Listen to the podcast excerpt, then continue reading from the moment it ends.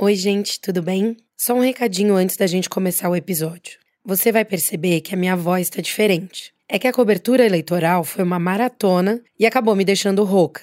Mas não dava para deixar de fazer esse último episódio sobre como as mulheres se saíram na eleição de 2022. Então vamos lá. Em 2022, o direito das mulheres ao voto fez 90 anos. E os candidatos à presidência se desdobraram para falar com os 82 milhões de eleitoras. Quando homens são tchutchuca com outros homens, mas vêm para cima da gente sendo tigrão, eu fico extremamente incomodada. E hoje, 78 de cada 100 mulheres brasileiras estão no limite recorde de endividamento. Elas não vão sair dessa dívida sem uma política pública. Ser feminista é defender o direito das mulheres. E não tem lado, não é a esquerda ou a direita que vai ter dizer e vai capitanear essa pauta. 92% de todo empregado doméstico no Brasil é feito por mulher. 65% das trabalhadoras domésticas são mulheres negras. E o rendimento das domésticas é menos da metade do rendimento médio do trabalhador brasileiro. As pesquisas de intenção de voto mostravam o presidente Jair Bolsonaro, do PL, com a maior rejeição entre as mulheres. Foi para tentar contornar esse cenário, especialmente entre as evangélicas, que Bolsonaro escalou a primeira-dama, Michele Bolsonaro. A água chegou no sertão. A mulher sertaneja que carregava a lata d'água na cabeça agora pode usar a sua força para voltar à escola ou para tirar o alimento que está brotando na terra. Tem mais tempo para ficar com a família, com os filhos e viver uma nova vida. Estamos construindo um Brasil para elas, com elas e por elas. Numa disputa polarizada entre dois candidatos homens, ele não foi o único a usar uma mulher para falar com esse eleitorado. O ex-presidente Lula também levou para a campanha a mulher dele, a socióloga Janja, para explorar vantagens sobre o eleitorado feminino. Sabemos das dificuldades que nós, mulheres, enfrentamos atualmente. São milhões de mulheres endividadas para poder levar alimentos para suas famílias. São mães que perderam suas casas e hoje dormem com seus filhos nas ruas. Mudar essa realidade é uma luta de todas nós. Essa disputa pela preferência das mulheres deve continuar agora no segundo turno. Apesar disso, na eleição em que as eleitoras foram estrelas, as candidatas tiveram dificuldade para avançar. Eu sou Ângela Boldrini e esse é o último episódio do Sufrágio, um podcast da Folha que tem apoio do Pulitzer Center for Crisis Reporting.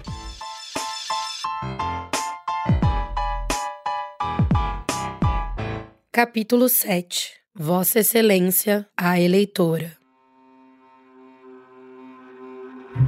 A história de como as mulheres viraram um dos pedaços mais importantes do eleitorado nesse ano não começa em 2022. Até 2018, homens e mulheres votavam parecido nas eleições para presidente. Foi na primeira vez que o Jair Bolsonaro concorreu a esse cargo que isso começou a mudar. O estudo eleitoral brasileiro de 2018, feito pela Unicamp, mostrou que o Bolsonaro teve muito mais eleitores do que eleitoras. No segundo turno, ele teve a maioria nos dois grupos, mas com uma diferença de 11% de um para o outro. O voto das mulheres, em geral, se preocupa com saúde e preço dos alimentos, economia. Essa é a cientista política Débora Tomé, que você já conhece de outros episódios. Eu conversei com ela na segunda-feira, ainda na ressaca do primeiro turno, para entender melhor o papel das eleitoras na disputa desse ano. As mulheres são sobre-representadas entre as pessoas pobres, no sentido de que tem mais mulheres pobres do que homens pobres. De acordo com as pesquisas de intenção de voto, o ex-presidente Lula ganha entre os mais pobres. Só que. As mulheres são sobre-representadas entre os evangélicos. Ou seja, tem mais mulheres evangélicas que homens evangélicos. E os evangélicos são uma das principais bases do presidente Bolsonaro. Como o voto é secreto, a gente ainda não sabe como foram as votações por gênero no domingo passado. Esse tipo de levantamento é feito depois, perguntando aos eleitores em quem eles votaram. Mas as pesquisas de intenção de voto continuaram apontando para uma rejeição feminina ao presidente. Na semana antes do primeiro turno, a pesquisa Datafolha apontava Lula com 49% dos votos femininos e Bolsonaro com 29%. O eleitorado feminino é um flanco do Bolsonaro, e isso se repete entre as mulheres evangélicas. Essa é a Ana Virginia Balucier, repórter da Folha especializada na cobertura de religião. O desempenho do presidente ele é melhor como um todo nas igrejas, mas as fiéis são bem mais reticentes a Bolsonaro do que os homens. Primeiro, a gente precisa lembrar que o eleitor ele não é só uma coisa. Ele é um caleidoscópio de identidades. Você pode ser evangélico, ok. Você também pode ser negro, mulher e pobre. Três grupos que tendem mais a Lula. Qual dessas identidades vai vencer na hora do voto? Qual que vai pesar mais? Na última disputa, ele tinha recebido o apoio quase unânime dos evangélicos. Este ano, as pesquisas mostravam as mulheres da religião bem divididas na escolha. As mulheres evangélicas elas são mais reticentes do que os homens a essa retórica agressiva do Bolsonaro, aos palavrões, às falas machistas, diria que até mesmo a causas como o armamentismo. Mas não é só isso. Elas, nós, enfim, as mulheres, somos mais afetadas pela crise econômica e pelo desemprego. E as mulheres costumam valorizar políticas ligadas à assistência social, Desde 2018, todo mundo tenta entender os motivos dessa diferença de gênero. O cientista político Jairo Nicolau fala desse assunto no livro O Brasil Dobrou a Direita uma radiografia da eleição de Bolsonaro em 2018. Ele diz que na Europa já foram feitos estudos sobre por que os homens votam mais em candidatos da direita radical do que as mulheres as mulheres seriam menos atraídas por essa figura de hipermasculinidade que esses líderes geralmente projetam. Imbrochável, imbrochável, imbrochável. Segundo esse estudo, mesmo as conservadoras se incomodam com o discurso desses partidos mais à direita e acabam votando em partidos ao centro, e que proporcionalmente as mulheres, no geral, teriam uma inclinação maior para votar em partidos de centro-esquerda. É difícil saber o quanto isso pode ser transposto para o eleitor brasileiro, ou melhor, para a eleitora brasileira. No domingo, Bolsonaro terminou com 43% dos votos, mais do que o medido durante a campanha.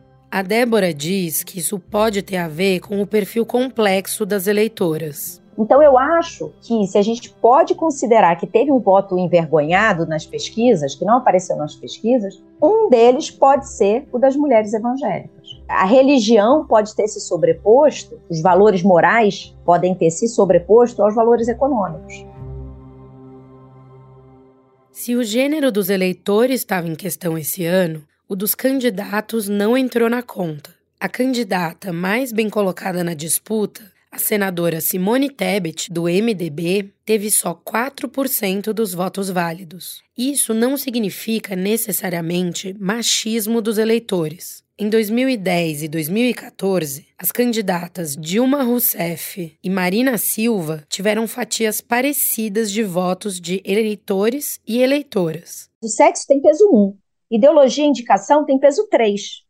Então, o que, que significa? A gente pode pensar o quanto é importante a indicação e a ideologia. E a indicação pode ser uma indicação de um pastor, entendeu? Então, assim, essas coisas pesam de formas diferentes. Apesar da importância do eleitorado feminino, na hora de falar em políticas públicas voltadas para as mulheres, os candidatos se embananaram. O Bolsonaro diz que ele foi o presidente que mais sancionou leis para mulheres. Só que só uma das 70 propostas que ele cita foi o governo que propôs. A gestão do presidente também foi responsável pelo veto à distribuição de absorventes para mulheres pobres e cortou 99% da verba para ações voltadas para mulheres no orçamento de 2023. No debate presidencial de agosto, a jornalista da Folha, Ana Estela de Souza Pinto, fez uma pergunta para o Lula. Ela queria saber se ia ter paridade de gênero entre os ministros de um novo governo dele. Eu fui no México agora, na Câmara dos Deputados, as mulheres têm maioria no Senado. Deus queira que tenha condições de colocar mais da metade para ser da Suprema Corte. Eu acho que é plenamente possível fazer isso, mas eu não vou assumir compromisso, sabe, de que eu tenho que ter determinada pessoa, porque se não for possível, eu passarei por mentiroso. O Lula não quis se comprometer com essa agenda. Só que a gente já discutiu isso aqui, né?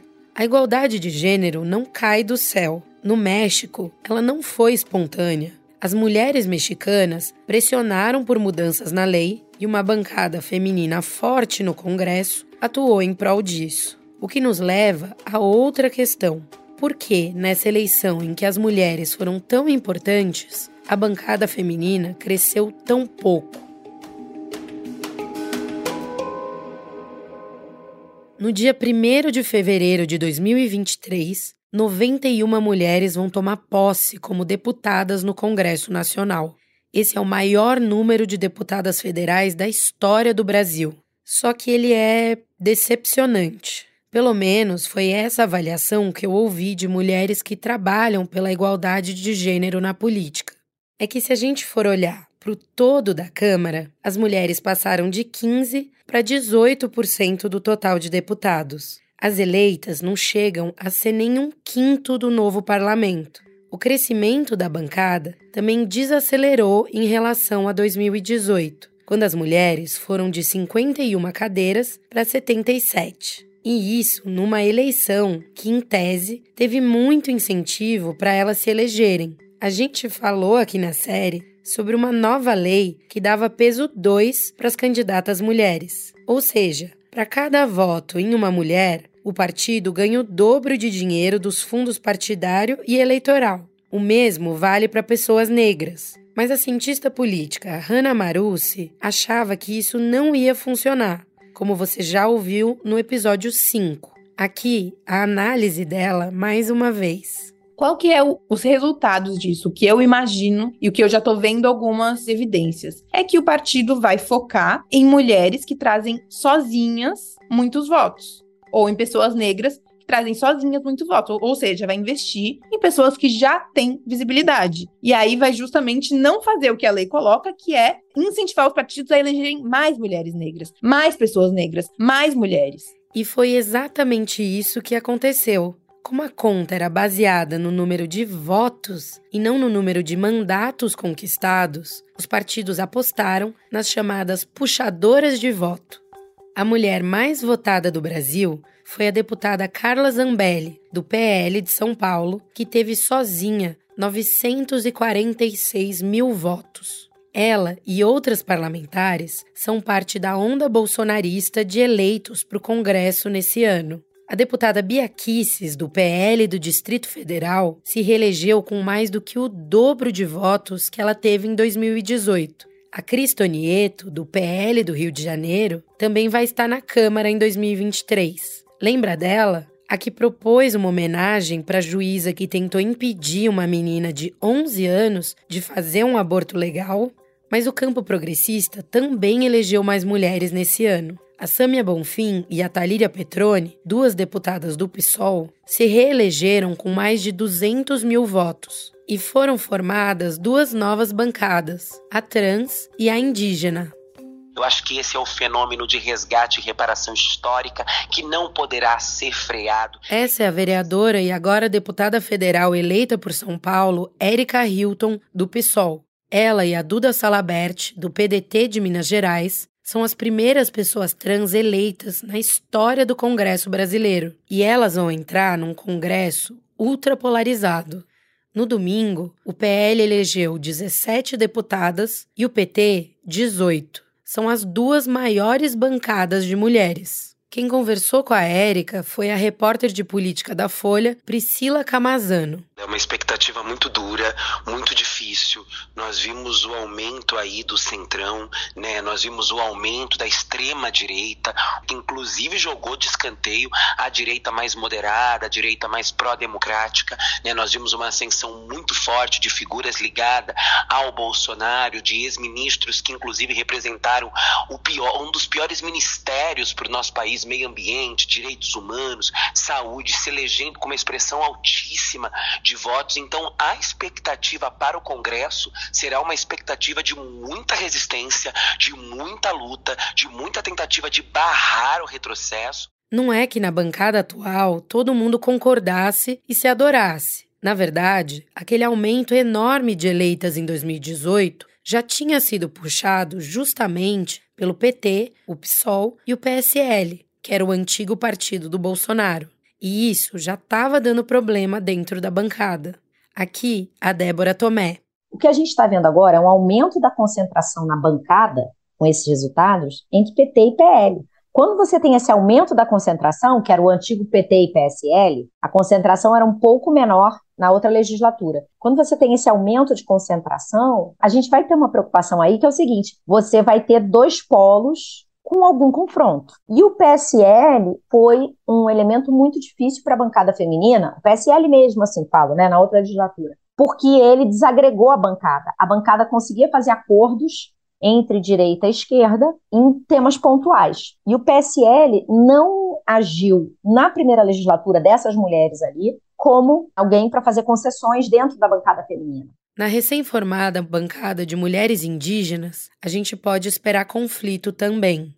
Foram duas as eleitas com respaldo do movimento indígena, a Sônia Guajajara e a Célia Chacriabá, do PSOL. O PT elegeu a Juliana Cardoso em São Paulo, e a quarta mulher indígena é uma bolsonarista. A Silvia Wayampi, do PL de Roraima, e a Sônia não são exatamente conhecidas por se darem bem. A Sônia até liderou um protesto contra a Silvia, quando a bolsonarista chefiava a Secretaria de Saúde Indígena. E agora, elas vão ter que dividir a tribuna. Fomos eleitas né, por uma democracia eu, Célia, vamos estar do mesmo lado, né? Ao lado dos povos indígenas. Essa é a Sônia. Quem representa Bolsonaro não representa a luta coletiva dos povos indígenas, portanto, certamente que estaremos lá em lados opostos, né?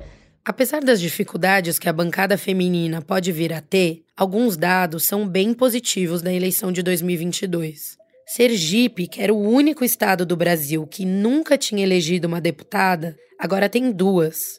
A Yandra André, do União Brasil, foi a parlamentar mais votada do estado, e alguns partidos conseguiram aumentar bastante o número de representantes. O MDB elegeu o triplo de mulheres em 2022, indo de 3 para 9.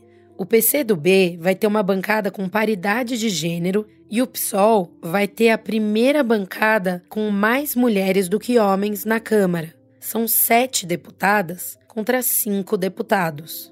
A eleição de domingo também foi marcada por uma primeira vez no Senado.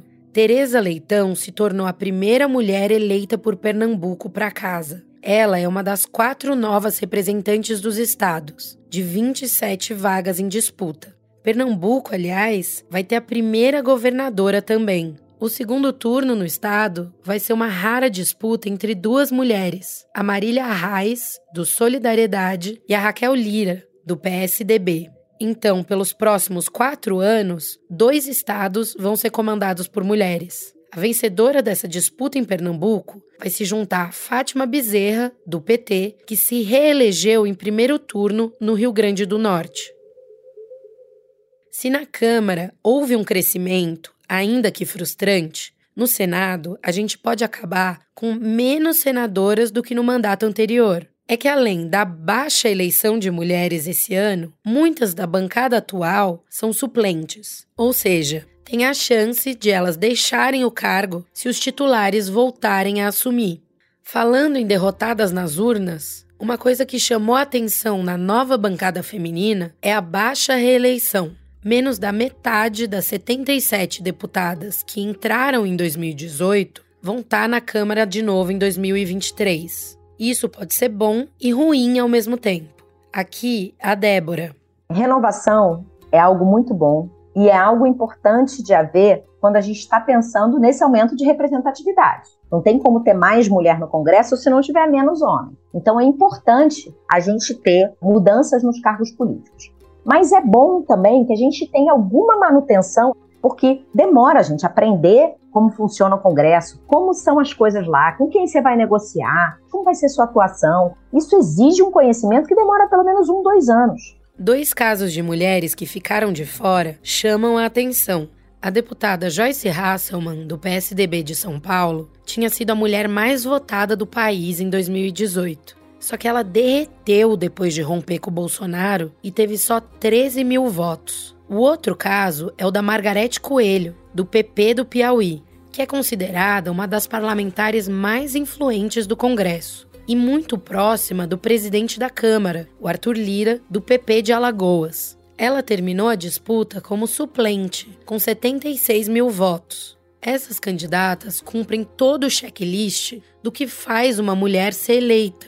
A derrota delas deu um nó na cabeça dos cientistas políticos. Uma candidata, volto a falar dela, né? Como a Margarete Coelho, era uma candidata eleita. Ela explica tudo. Ela é uma candidata que tem apoio da, de um candidato que foi eleito, ela é uma candidata que teve verba para sua campanha, muito provavelmente. Ela é uma candidata que já tinha cadeira, já era conhecida. Então, tem outros mecanismos aí que a gente vai precisar entender melhor que estão fazendo nessa conta. Um fenômeno recente são os movimentos que se propõem justamente a ensinar mulheres a serem candidatas de sucesso. É, me chamo Carol Gonçalves, sou aqui do interior de Pernambuco, na cidade de Toritama. Estou com 25 anos e também como vereadora é eleita por, com 770 votos, a vereadora mais jovem também aqui do nosso município. Eu conheci a Carol, que é uma política do MDB, em maio. Talvez você já tenha ouvido falar de Toritama, que tem 45 mil habitantes, por causa de uma peça de roupa. É que o apelido de lá é Capital do Jeans. A produção de calças que são revendidas para o Brasil todo é a principal atividade econômica de Toritama. A cidade é lotada de fabricos, que são as oficinas onde homens e mulheres costuram, pregam botões e etiquetam milhares de calças todos os dias. Quando eu cheguei lá, a primeira coisa que me impressionou foi a quantidade de pessoas andando de moto com pilhas de jeans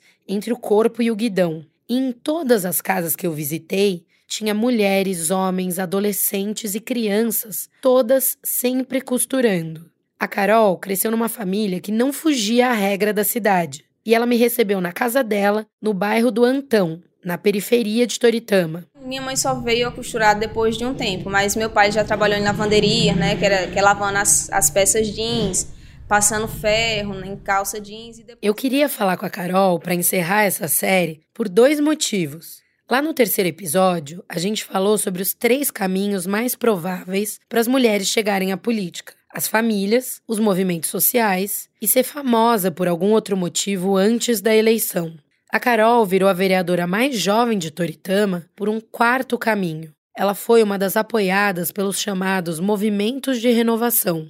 Essas organizações começaram a aparecer com mais força na política brasileira nas eleições de 2018. Então, primeiro surgiram os movimentos de renovação e depois começaram a surgir os movimentos identitários, né? Essa é a Larissa Alfino, ela é presidente do Instituto Vamos Juntas, que é um desses movimentos identitários. É que enquanto essas organizações, tipo Renova Brasil e Acredito, não tinham uma diretriz de gênero ou etnia, começaram a pipocar grupos que olhavam para determinados perfis de candidaturas. Eu acho que isso vem de um lugar da gente querer atender às necessidades específicas dos públicos. Então eu conheço, né, movimentos que focam em mulheres negras, focam em mulheres LGBT, mulheres quilombolas, mulheres do campo, mulheres gerais, assim como vamos juntas. Então eu acho que vem de uma, de uma intenção aí de potencializar cada grupo potencializar os seus devidos representantes, porque eu entendo que o movimento negro precisa de mulheres lá que representem as mulheres negras ou mulheres de periferia, assim como mulheres quilombolas e por aí vai.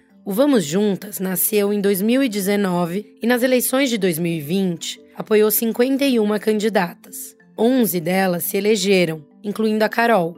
O Instituto ajuda a encontrar voluntários para as campanhas, faz rodas de candidatas mulheres e oferece apoio psicológico. Quando era pequena, a Carol dizia que queria ser política.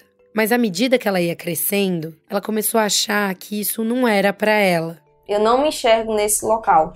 Então, eu queria ir para outro, eu queria fazer outros cursos, ser professora, ser médica, ser veterinária, essas coisas assim. Na Câmara de Vereadores de Toritama foram eleitas em 2020 outras duas mulheres além da Carol. No total, a cidade tem 13 parlamentares. As fotos de todos os presidentes do Legislativo Municipal de Toritama ficam penduradas na parede da entrada da Câmara e não tem nenhuma mulher nos retratos. A Carol não se sentia parte daquele universo. Mas depois de entrar na faculdade de Relações Internacionais com uma bolsa do ProUni, ela começou a pesquisar mais sobre política e acabou entrando para o recém-criado Movimento Acredito. O Acredito nasceu em 2017 para apoiar candidaturas de estreantes na política. Uma das principais expoentes do movimento é a deputada Tabata Amaral, do PSB, que nas eleições de 2022 foi a deputada progressista mais votada do país. Em 2018, a Carol não se candidatou, mas ela trabalhou pela primeira vez numa campanha política. Foi a primeira vez que eu entreguei um panfleto, foi a primeira vez que eu fui para uma feira entregar panfleto. Aí, a partir disso, né, eu comecei a ir atrás de todos os movimentos políticos. Então, quando chegou a oportunidade em 2000, tava 2019, 2020, eu disse, eu quero me candidatar. Eu vou ser essa pessoa. E ela procurou o Renova Brasil e o Vamos Juntas. O Renova é uma escola de políticos que tem cursos para quem pensa em disputar pela primeira vez. Então depois veio o Renova BR, que foi assim, onde aprendi estratégias de campanha. É uma escola realmente, né, para políticos, então ela me ajudou muito em como é que eu ia ser competitiva em relação à forma que se faz política aqui em Toritama, que é com compra de favor, compra de, de voto, assistencialismo, e eu não ia fazer nenhuma dessas. Não tinha dinheiro e nem usar o dinheiro dessa forma, não sou filha de político e nem tenho parente na, na política e também nem era tão conhecida. Então esse movimento, do, o, o Renova veio muito nisso. Na casa da Carol, o primeiro andar é tipo uma garagem. Ela me explicou que antigamente ali funcionava a oficina de costura da família. E aí, subindo uma rampa de concreto improvisada, a gente chegava na sala. Aqui era o local onde eu estudava, onde eu pensei a campanha, as estratégias da campanha e tudo mais. Eu passava a noite, na verdade, porque assim, durante o dia era muito zoado e muito. Tá sentindo, né? Muito quente, assim. o lugar que a Carol tava me mostrando era uma escrivaninha pequena que ficava entre a cozinha e os quartos. Lá dentro, num dia de outono, a gente estava suando muito por causa do calor. Em cima da mesa tinham várias fotos da Carol e uma bonequinha de biscuit dela com uma beca de formanda. Atrás, a parede de cimento cru estava pichada com uma hashtag. Eu acredito. Isso foi da campanha. A gente tem, tem até uma, o verdezinho ali. Cadê? Aqui. Ah. Que foi assim, o dia que ia ter a passeata aqui na, na cidade. A Carol diz que os outros candidatos tinham muito mais carros para carreata. E aí ela decidiu decorar o único carro que ela tinha com um pano e a hashtag. Só que antes, ela queria testar em algum lugar. Peguei um spray, um pano, aí eu disse, vou testar aqui. Aí eu peguei e fiz a hashtag, eu acredito. Ah. E tem uma foto no meu Instagram bem emblemática, assim, que foi, assim, uma das postagens mais comentadas. Que é eu ali na escada e tá lá escrito, né? Hashtag eu acredito.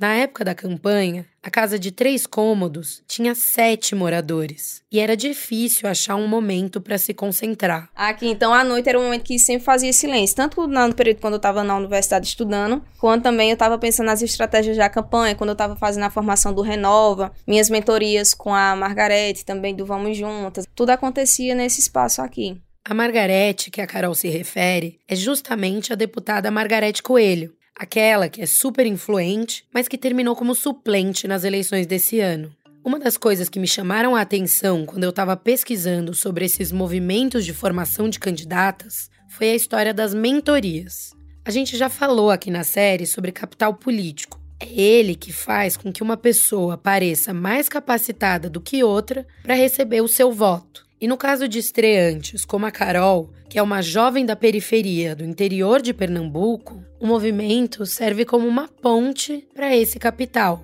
De que outra maneira ela teria acesso a uma deputada federal de outro estado e de outro partido? Aqui, de novo, a Larissa.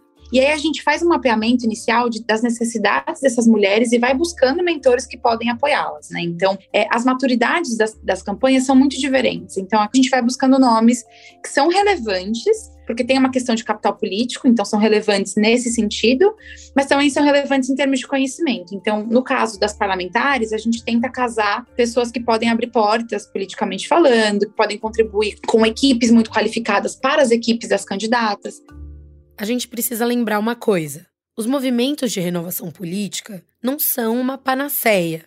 Eles não vão resolver sozinhos a desigualdade de gênero na política. E tem quem critique esse tipo de organização. Os próprios partidos têm um pé atrás com eles. No Brasil, ninguém pode concorrer a uma eleição sem ter um partido. E isso acabou gerando uma disputa entre os movimentos e as siglas. Eu acho que os partidos eles foram criando uma casca para movimentos que foi muito numa linha de concorrência. Então eles enxergam um pouco movimentos como os nossos, como partidos clandestinos. Então a gente quer de alguma forma usar esse capital político que eles constroem em torno das candidaturas. Então acho que foi criando uma relação um pouco de desgaste e aí o diálogo ele fica um pouco estremecido nisso. A Larissa diz que hoje os movimentos não têm muita entrada nos partidos e que as candidatas de movimentos às vezes são até mal vistas dentro da sigla. O que eles fazem é atuar mais naquela outra ponta, a de ajudar candidatas a brigarem por espaço. Lembra daquele guia que a gente falou para as candidatas cobrarem o financiamento de campanha dos partidos? Ele foi produzido pela Tenda das Candidatas, um outro movimento que surgiu nessa onda. A Hannah Marucci, uma das diretoras da tenda, diz que elas decidiram lançar esse ano um curso pós-eleitoral para mulheres que não foram eleitas. Ela explica que as mulheres saem candidatas pela primeira vez e terminam a disputa abaladas e desestimuladas. Uma eleição é dura por natureza, mas para as candidatas mulheres, além da disputa, elas podem ter que enfrentar subfinanciamento, boicote no partido e até violência de gênero, tudo que a gente já discutiu aqui na série. E aí, elas não querem nunca mais participar de uma eleição. Só que os estudos mostram que uma disputa eleitoral, mesmo que termine em derrota, gera capital político. Ou seja, essas mulheres que acabam desistindo podiam ser candidatas mais competitivas numa próxima eleição. E o que a Hannah e a Larissa me disseram é que dentro dos partidos as mulheres não têm encontrado acolhimento. Aliás, Várias mulheres com quem eu conversei disseram que os movimentos de renovação só cresceram tanto porque existe uma falha nos partidos. A Carol diz que o apoio emocional foi o mais importante que ela tirou do Vamos Juntas. Foi aquela questão mais sentimental mesmo, mais emocional, de ver outras mulheres, de compartilhar as dores de tipo mulheres, gente, eu tô sendo sabotada no meu partido. E a gente tava passando pela mesma situação, tipo, e a gente unir essas forças os partidos são obrigados a gastar atualmente 5% do dinheiro do fundo partidário em ações de fomento para candidaturas femininas. E a Larissa vê nessa medida uma inspiração no que fazem os movimentos. Desde que os movimentos de renovação surgiram, a gente percebe é, uma intenção dos partidos de tentar replicar um pouco o que os movimentos fazem para dentro do partido. Então, eu acho que, como vem sendo um movimento constante e crescente dos movimentos surgirem e estarem apoiando cada vez mais candidatos e lançando nomes interessantes, eu acho que, apesar de ser uma relação ainda distante, tem uma parte ali de aprendizado com é, os movimentos de tentar qualificar os serviços que eles prestam, né? Porque acho que eles colocaram no lugar de somos a plataforma que lança candidaturas e aí depois disso a gente não tem nenhuma obrigação, mas tem. E não é só no âmbito dos partidos que a gente precisa avançar para conseguir reverter essa desigualdade de gênero.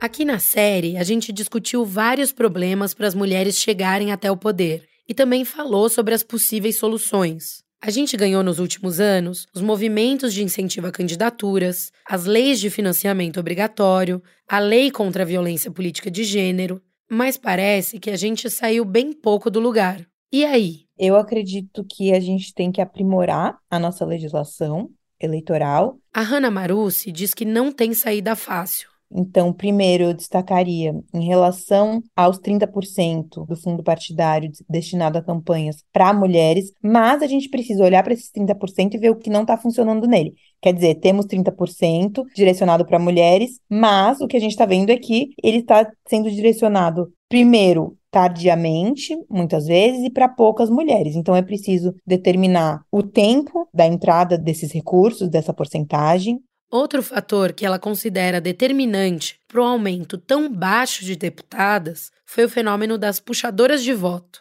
A Hanna defende que a gente tenha mais regras para definir como e para quem vai o dinheiro da cota dos 30%.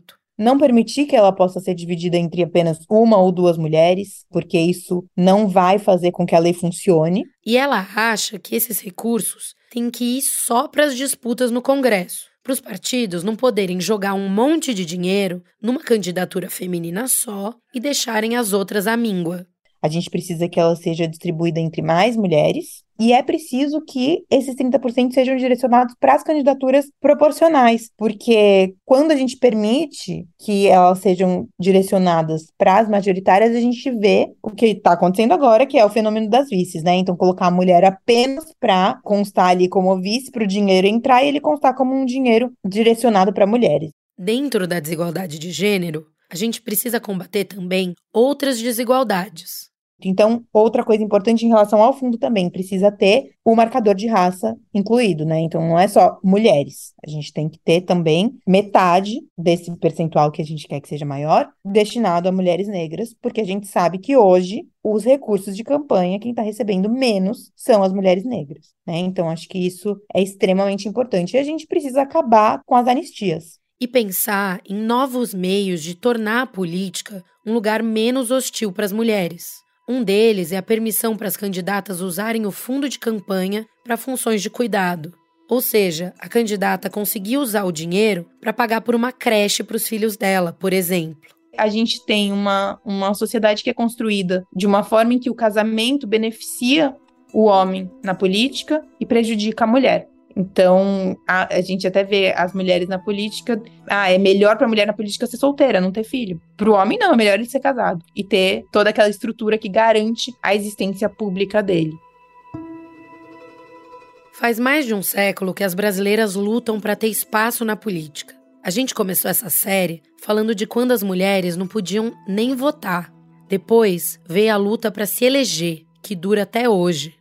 Enquanto eu estava apurando, várias vezes eu me pegava pensando como as histórias são cíclicas. O lobby que as meninas do Girl Up fizeram pela distribuição de absorventes em 2021 é muito parecido com o que o lobby do batom fez na Constituinte, que por sua vez é muito parecido com o que a Berta fazia nos anos 20 para conquistar o direito de votar.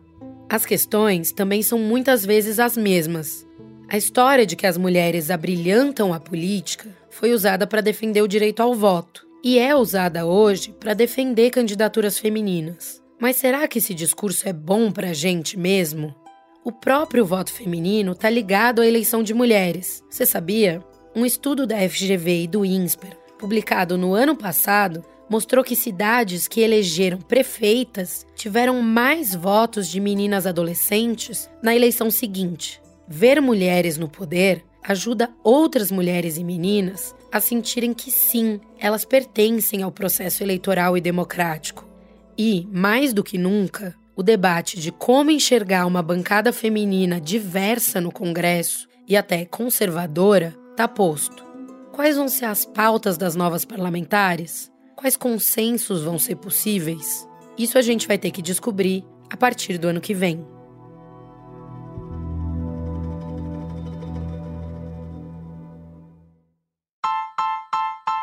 Esse foi o Sufrágio, um podcast da Folha realizado com o apoio do Pulitzer Center for Crisis Reporting.